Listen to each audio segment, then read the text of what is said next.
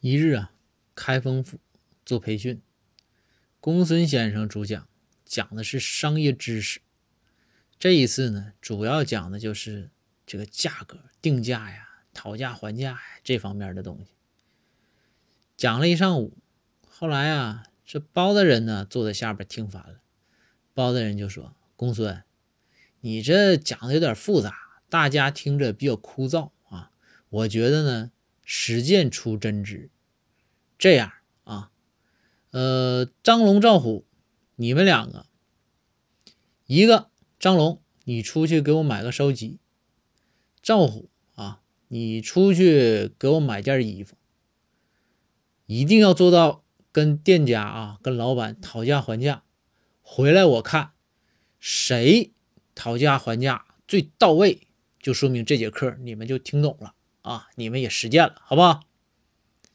这张龙、赵虎就出去了。这公孙就说：“说大人，说你不用跟着去看看吗？”包大人说：“我去看啥呀？不用去看。”公孙说：“那他俩回来之后，你怎么能评价他俩谁这个就是讨价还价就这个比较到位呢？”包大人说：“你一会儿就知道了。”这到了下午啊，张龙、赵虎一回来。然后这个包大人远远的一看，包大人说：“哎，就赵虎啊，绝对是讨价还价，这个是做的非常到位的。”公孙说：“说这是为啥呢？”